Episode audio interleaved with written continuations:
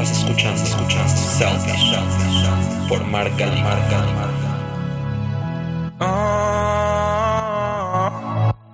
Bienvenidos a este episodio número 11 de este podcast que se llama Selfish con doble L. Yo soy Mark y una semana más aquí con ustedes.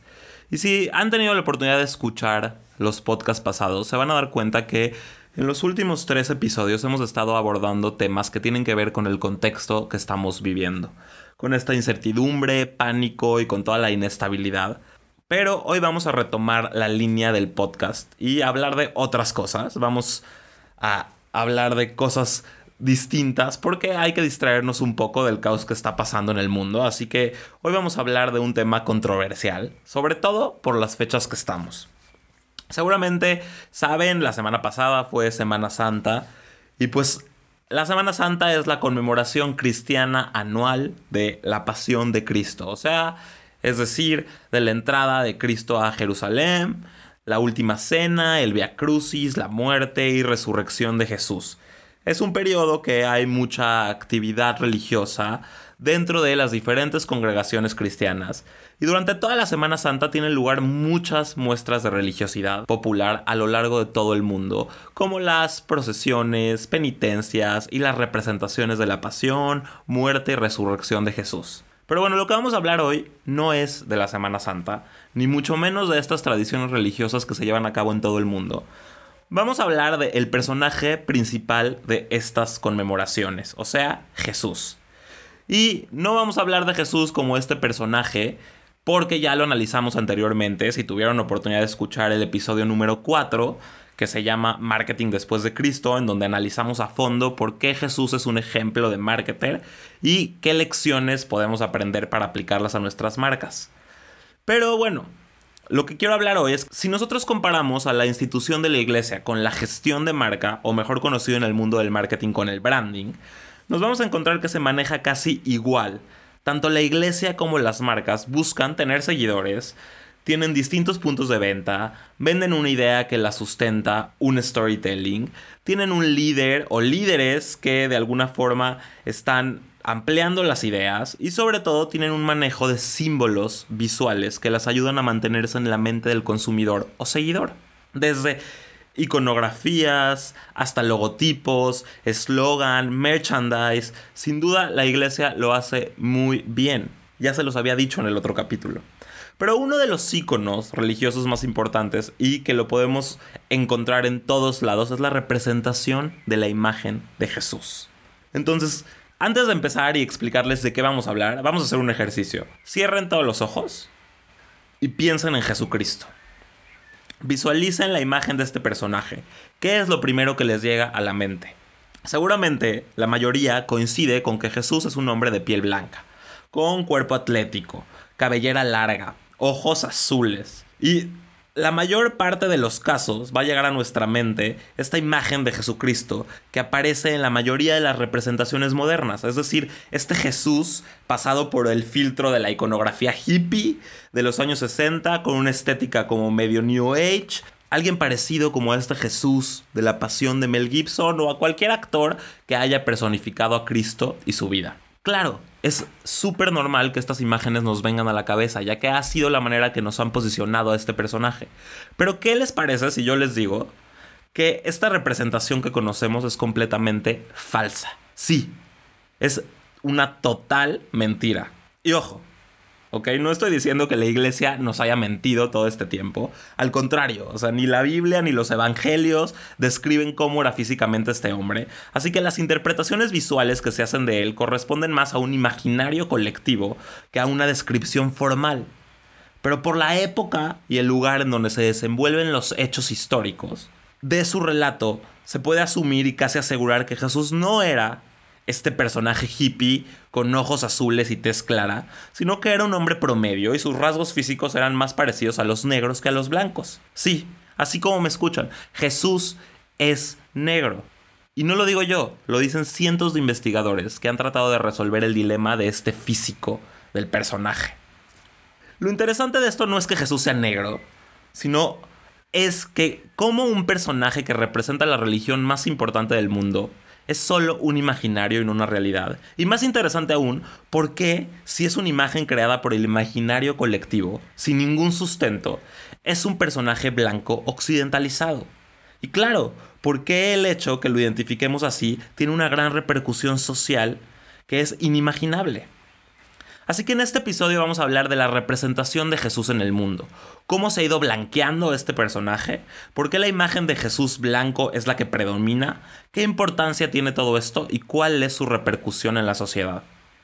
Cuando nos preguntamos cuál era la verdadera cara de Cristo, esta pregunta ha sido muy recurrente a lo largo de la segunda mitad del siglo XX. Puede ser porque en este momento de la historia la carga simbólica de la imagen pierde importancia respecto a la veracidad documental de la historia. Pero conocer cuáles eran sus rasgos nos puede dar mucho más información de su vida y tiempo de lo que pensamos. Jesús ha sido objeto de veneración y adoración en Occidente durante casi 2000 años, hasta el punto de que sus expresiones han formado la base de los movimientos religiosos más complejos. A medida de que el seguimiento de Jesús se extendió a lo largo del tiempo, a veces, obviamente, a través de un trabajo de evangelización, otras veces por métodos, digamos, menos santos, las personas de múltiples sociedades han proyectado imágenes a Jesús desde su imagen. Hacer eso es relativamente fácil, ya que lo crean o no, la Biblia no contiene una descripción de la apariencia física de Jesús. Nosotros sí, nosotros sí sabemos una cosa o dos acerca de la demografía, lo que significa que si Jesús existiera, dónde y cuando la Biblia dice que lo hizo, sin duda no era blanco. Y aún hoy lo imaginamos como eso. ¿Por qué? Esa pregunta me la hago yo cada vez que veo, por ejemplo, a un fanático decir que se apareció Jesús en una tortilla, que, lo he visto varias veces, o en cualquier superficie, y se aparece la imagen de un Jesús blanco, que es la imagen que nos ha vendido la iglesia hasta la fecha. Para eso obviamente me puse a investigar. Hay una historiadora de King's College en Londres que se llama Joan Taylor. Ella publicó un libro que se llama What Did Jesus Look Like?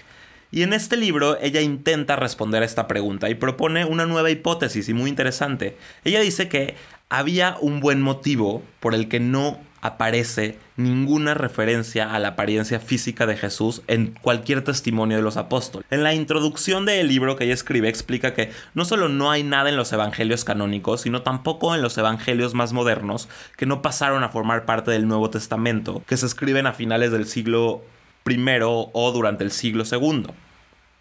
Ella habla de una ausencia muy marcada sobre este físico de Jesús. Dice, o sea, camina, habla, sana, toca, bebe, come, realiza milagros, es arrestado, es torturado, es golpeado, crucificado, se levanta de entre los muertos, pero no hay ningún momento en el que se describa físicamente. Algo importante es que ella descarta la posibilidad de que simplemente no hubiese interés en el aspecto físico de los personajes en ese momento, ya que en otros documentos de la época sí describen a sus protagonistas. Por ejemplo, en, la Biblia hablan de la belleza del rey David o la belleza de Moisés, pero no se habla del aspecto físico de Jesús. La hipótesis de esta historiadora es que si nadie habla de la apariencia de Jesús es porque hay una posibilidad de que se trataba de un aspecto por el que era mejor pasar desapercibido. O sea, uno puede imaginarse a Jesús como alguien con mala apariencia, según ella. La autora va más allá todavía y sugiere que es muy probable que Jesús sufriera algún, alguna clase de deformidad, porque como era carpintero es casi seguro que presentaría algunas heridas o cicatrices en su cara. Ella explica en su libro que los esguinces o las roturas de extremidades no se curaban tan fácil como hoy en día y es probable que su cara o su tez hubiera sido dañado de alguna forma como resultado de ese oficio que él llevaba, que era carpintero. En un artículo de The Daily Beast, el profesor Christian Laes de la Universidad de Amberes acaba de demostrar que en la antigüedad romana las secuelas físicas de accidentes, heridas de guerra o lesiones eran visibles, puesto que eran mucho más difíciles de curar. O sea, apenas había protecciones disponibles para evitar las lesiones laborales de los carpinteros. Por lo que es posible que simplemente Jesús hubiera sido un hombre del montón, con alguna cicatriz, y por lo tanto no hubiera habido nada que destacar de su apariencia en los escritos. Y desde luego, de ser así, no tendría nada que ver con las representaciones que normalmente tenemos nosotros sobre Jesucristo, que no se acercan en nada a lo que podría ser un habitante de la región de esa época. En el 2001 hicieron un documental, la BBC, que fue producido por un experto forense que se llama Richard Need, Él es experto en reconstrucciones faciales y él aplicó sus conocimientos científicos para alcanzar una imagen muy cercana a lo que sería Jesús en la realidad. Agarró tres cráneos del siglo I de antiguos habitantes de la misma región donde Jesús había, habría vivido y él y su equipo recrearon utilizando un modelado 3D, un rostro típico que muy bien pudo haber sido el de Jesús, ¿no? Hay una ilustración que hizo este especialista que se las voy a subir ahí en el Instagram de Selfish, les recuerdo self-ish, por si les interesa, porque es muy interesante. Y, él, dice, o sea, los esqueletos de los judíos de esa época muestran que la altura media era de 1,60 probablemente. Jesús era judío, recordemos. Entonces, probablemente Jesús medía alrededor de 1,66, tenía ojos cafés, pelo oscuro, piel morena, o sea, rasgos muy cercanos a los de los habitantes de Egipto. Los judíos de la época eran biológicamente similares a los judíos iraquíes de hoy en día, por lo que lo más probable es que Jesús, si viviera hoy en día, sería parecido físicamente a un iraquí. Entonces, si tomamos en cuenta estas recreaciones de cómo fue literalmente Jesús, vamos a preguntarnos cómo es que nosotros seguimos aceptando esta imagen blanca y cómo el Jesús se ha ido blanqueando. Hasta donde se sabe, ni siquiera se puede encontrar un intento de algún aficionado de representar a Jesús antes del siglo II. Esto tiene mucho que ver con que la posición de los cristianos que tenían en ese momento con la sociedad romana, pues obviamente no era muy muy buena, digámoslo, aunque las condiciones variaban de un lugar a otro. Seguir a Jesús antes del siglo II, no fue una imposición hasta algún momento después del siglo IV. Entonces no se reconocía que, que había seguidores de Jesús porque todavía no estaba de alguna forma democratizado esta religión.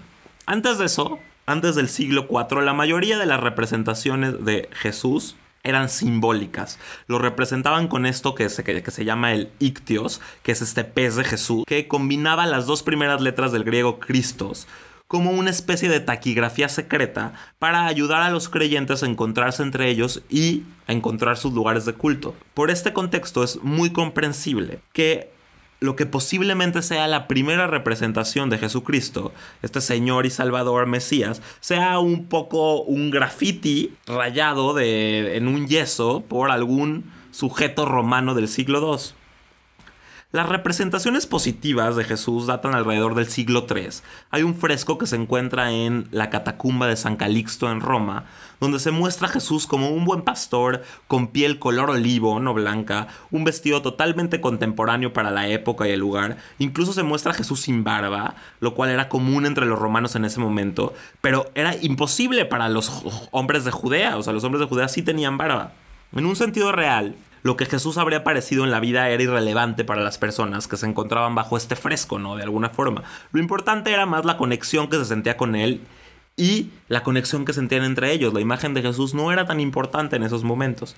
Pero con la conversión de Constantino a principios del siglo IV, el cristianismo fue libre de salir de este escondite.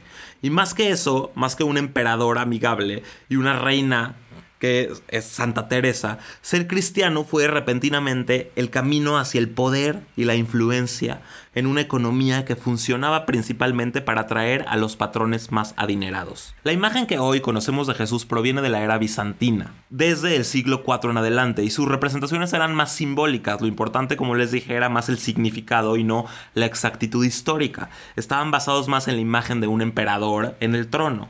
Este famoso Jesús, que seguramente lo han visto, que se conoce como el Pantocrátor bizantino, su apariencia se debía mucho más a las representaciones de Zeus, también de las del dios de la medicina como Asclepio o a un egipcio como Serapis. La imagen de la victoria de la fe católica y universal sobre las herejías fue el icono de este Cristo Pantocrátor este Señor del universo y de la historia. Estas imágenes de Cristo, donde lo muestran como todopoderoso, omnipotente, el que todo lo ve, se presentan con dos figuraciones diferentes. Al principio se desarrolló el icono con la imagen de medio busto, con los atributos canónicos de, de un gesto, el color, un ropaje, y el libro cerrado y después, posteriormente, dio paso a representaciones con un gesto más dulce y con el libro abierto. En esta representación hay elementos fijos. ¿Qué elementos fijos tiene el Cristo Pantocrator? Tiene la mano diestra bendiciendo, el cabello en forma de casco, barba, el conjunto de su rostro siguiendo sorprendentemente el cliché de la faz de un santo saudario, mientras que otros muestran más variaciones, el libro sostenido en el brazo de este Jesús, en el brazo izquierdo, puede estar abierto o puede estar cerrado, la expresión puede ser severa o más amable, el halo que tienen arriba alrededor de la cabeza siempre está ahí, es otra parte de su iconografía, el brazo derecho está a veces más envuelto y sostenido por la toga, la misma indicación del Pantocrator puede no encontrarse en algunos iconos, pero este Cristo es inconfundible, porque esta fuerza de imagen se extendió en toda la iglesia oriental y su aceptación fue masiva en toda la iglesia occidental. Este conjunto de características, como les decía, el halo, la bendición, que sea blanco, que tenga barba, se estableció tan firmemente en las iglesias romanas y bizantinas, que luego se extendió de regreso al Medio Oriente como el retrato oficial de Jesús, incluso entre las personas de piel morena a quienes en esa época esperarían venerar a su Salvador más mediterráneo, ellas aceptaron a este Jesús bizantino. Alrededor de esta época se llenó de imágenes de Jesús blancos todo el imperio. Y no solo eso, sino que la iconografía que inspiró también posteriormente las representaciones de Jesucristo también está reflejada en una tradición helenística de la época e incluye a Hermes, Apolo o Dionisios. Todos eran figuras habituales en el repertorio de los escultores de la época. Y como tal, obviamente, Jesús era uno de entre muchos semidioses y era joven, viril, guapo, un hombre hecho y derecho que era digno de voltear a verse. La apariencia generalmente aceptada, o sea, la apariencia blanca de Jesús, fue firmemente establecida por este reinado de Constantino. Esta plantilla que se usó para representar a Jesús apenas cambió en 18 siglos posteriores. Y esto es casi seguro como resultado de dos presiones. Uno, el conservadurismo religioso y dos, el deseo de los artistas de vender su trabajo. Entonces, si vamos a hablar del el conservadurismo religioso, vamos a entender que las autoridades de la iglesia históricamente han sido resistentes a cualquier tipo de cambio, especialmente durante la mayor parte de todos los periodos que han lidiado como las cruzadas o las guerras, la iglesia nunca ha querido cambiar la imagen de Cristo porque han sido constantes y se han mantenido en constancia con la imagen que ellos aceptaron. Esta tendencia obviamente ejerció una tremenda presión sobre los jóvenes artistas que probablemente no querían acabar quemados por herejía por representar diferente a estos mesías. Y en segundo lugar, obviamente, los artistas siempre han querido llegar a un público. El arte siempre es se rige por el público que lo ve. Y siempre han querido contar una historia con su trabajo, lo que lo convierte en una pintura más efectiva y por lo tanto una carrera más duradera y exitosa. En las iglesias católicas de Oriente la imagen de Cristo debe seguir una serie de reglas para que transmita esta otra percepción de la realidad del personaje. Por ejemplo, lleva la cabeza en alto, con arrugas entre los ojos que sugieren como sabiduría y la capacidad de ver más allá del mundo material. En las escenas con muchas personas, Cristo o Jesús siempre se ve más grande, lo que indica una superioridad sobre el ser humano normal. En la cruz se representa siempre vivo, en la gloria, pero la iglesia occidental no sigue tales normas, entonces los artistas que representaron a Cristo a lo largo de los siglos lo crearon a su modo. O sea, puede ser una figura dulce, en muchas imágenes barrocas, o un Cristo sufrido y martirizado como las obras de Caravaggio o Goya. Pero ya sea un boceto rápido de Jesús, un piso de mosaico, un fresco o el bendito Cristo de Rafael, usar la imagen acordada por la iglesia de una figura poderosa como Jesús simplemente hizo que sea más fácil llegar a una audiencia más masiva y especialmente en ese momento que había un analfabetismo general. Recuerden también algunas obras pictóricas de mucho renombre que tienen también la crucifixión de Jesús como tema central como Rubens, Grunwald, Giotto. En todos los autores se puede apreciar la tendencia europea de representar a Jesucristo como un hombre blanco. Después de siglos y siglos de eurocentrismo, tanto en el arte como en la religión, se sedimentó la imagen más conocida de Jesús, este hombre blanco, barbudo, de cabello largo, castaño y ojos azules. Si nosotros regresamos un poco a lo que dijo esta historiadora del King's College Taylor, dice que la representación más fiel o la imagen más real realizada en esta época es una pintura de Moisés que se puede encontrar en una sinagoga del siglo III que está en Dura Europos, que actualmente es Siria. En concreto, esta viñeta muestra a Moisés dividiendo el Mar Rojo. Lo muestra como un sabio judío que era el imaginario en un mundo grecorromano. Y Moisés lleva ropa obviamente sin teñir y de hecho lleva esto que se conoce en la religión judía como un talit, pero dice que es la pintura más cercana a la imagen real de Jesucristo, ya que lleva una barba incipiente, una túnica corta, con mangas cortas. Es una interpretación posiblemente la más real de Jesucristo. ¿Por qué? Porque recuerden que Jesucristo era judío y viene del mismo lugar que Moisés. También se la subo al Instagram de Selfish. Pero hoy en día es más probable que Jesús sea representado en la iconografía y en el cine como un hombre occidental, con características estéticas de la actualidad. En pocas palabras, hoy Jesús es un joven de 33 años, guapo, musculoso, que incluso parece ser parte de una tendencia fit y healthy que están presentes hoy en el mercado. Pero ustedes me preguntarán, ¿qué importancia tiene esto? ¿Qué nos importa si Jesús es negro, Jesús es blanco, si al final es un concepto esta idea de Jesús y es Dios, ¿no? Pues tiene mucha importancia. ¿Y saben por qué tiene importancia? Porque como sociedad somos plenamente conscientes del poder de la representación y de la importancia de la diversidad en los modelos aceptables de conducta.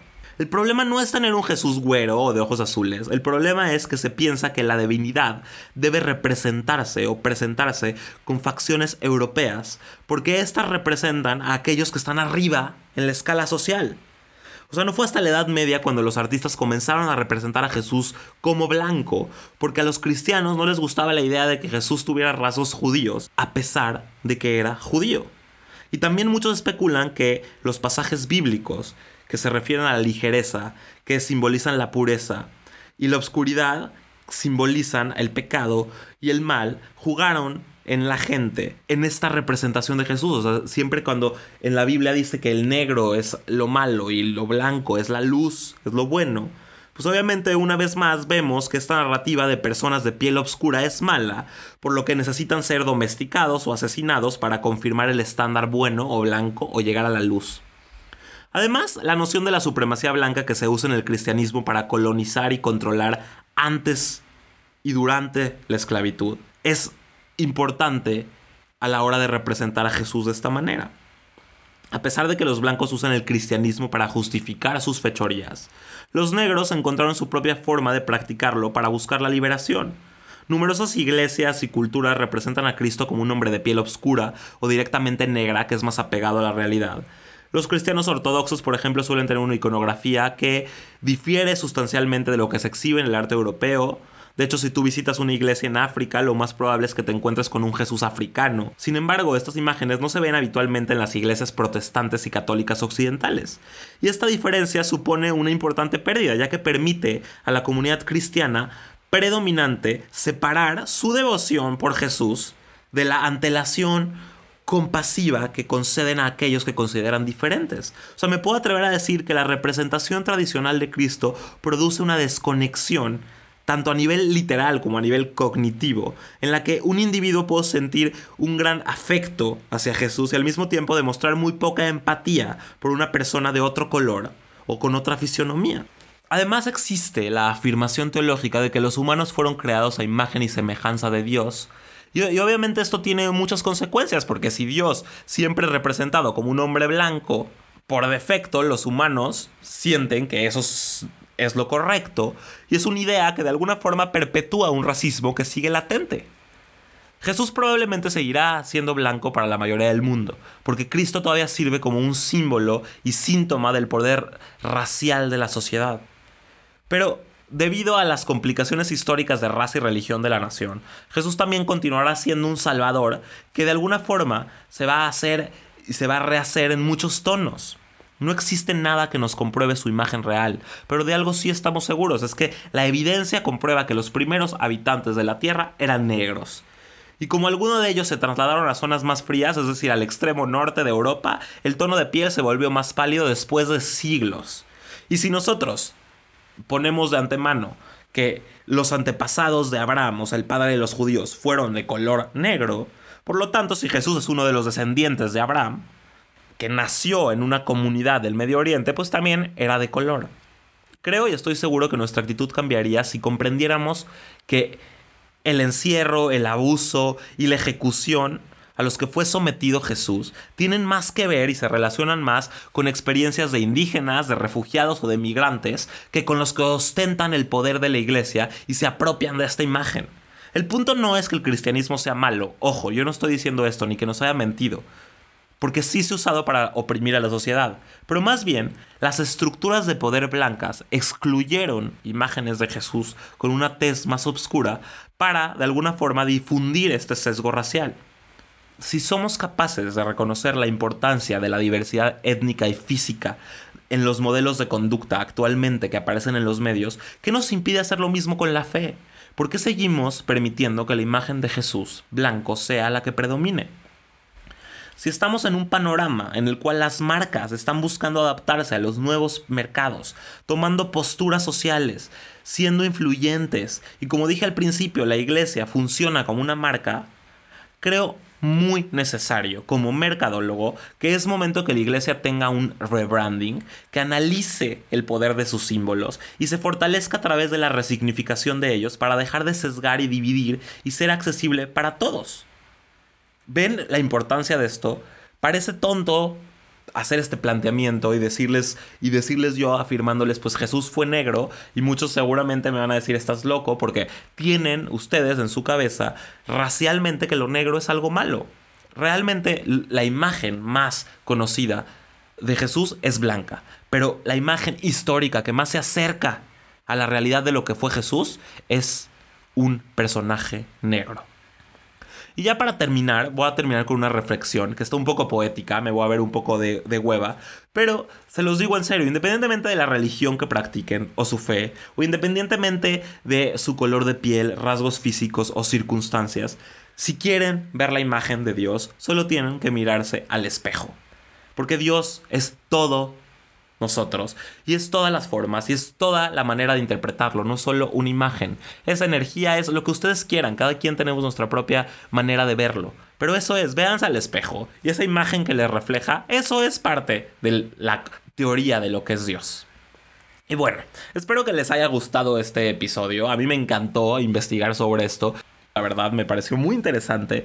Y, más, me pareció interesante ver la imagen que se nos presenta a todos de un icono religioso que es figurativa completamente y no es realidad, es, digamos, es muy abstracta. Al final, como les digo, Jesús es un concepto porque Dios es un concepto y ese concepto tiene muchas formas. Pero lo que sí se me hace malo es que estas formas se representen para de alguna forma generar un sesgo social.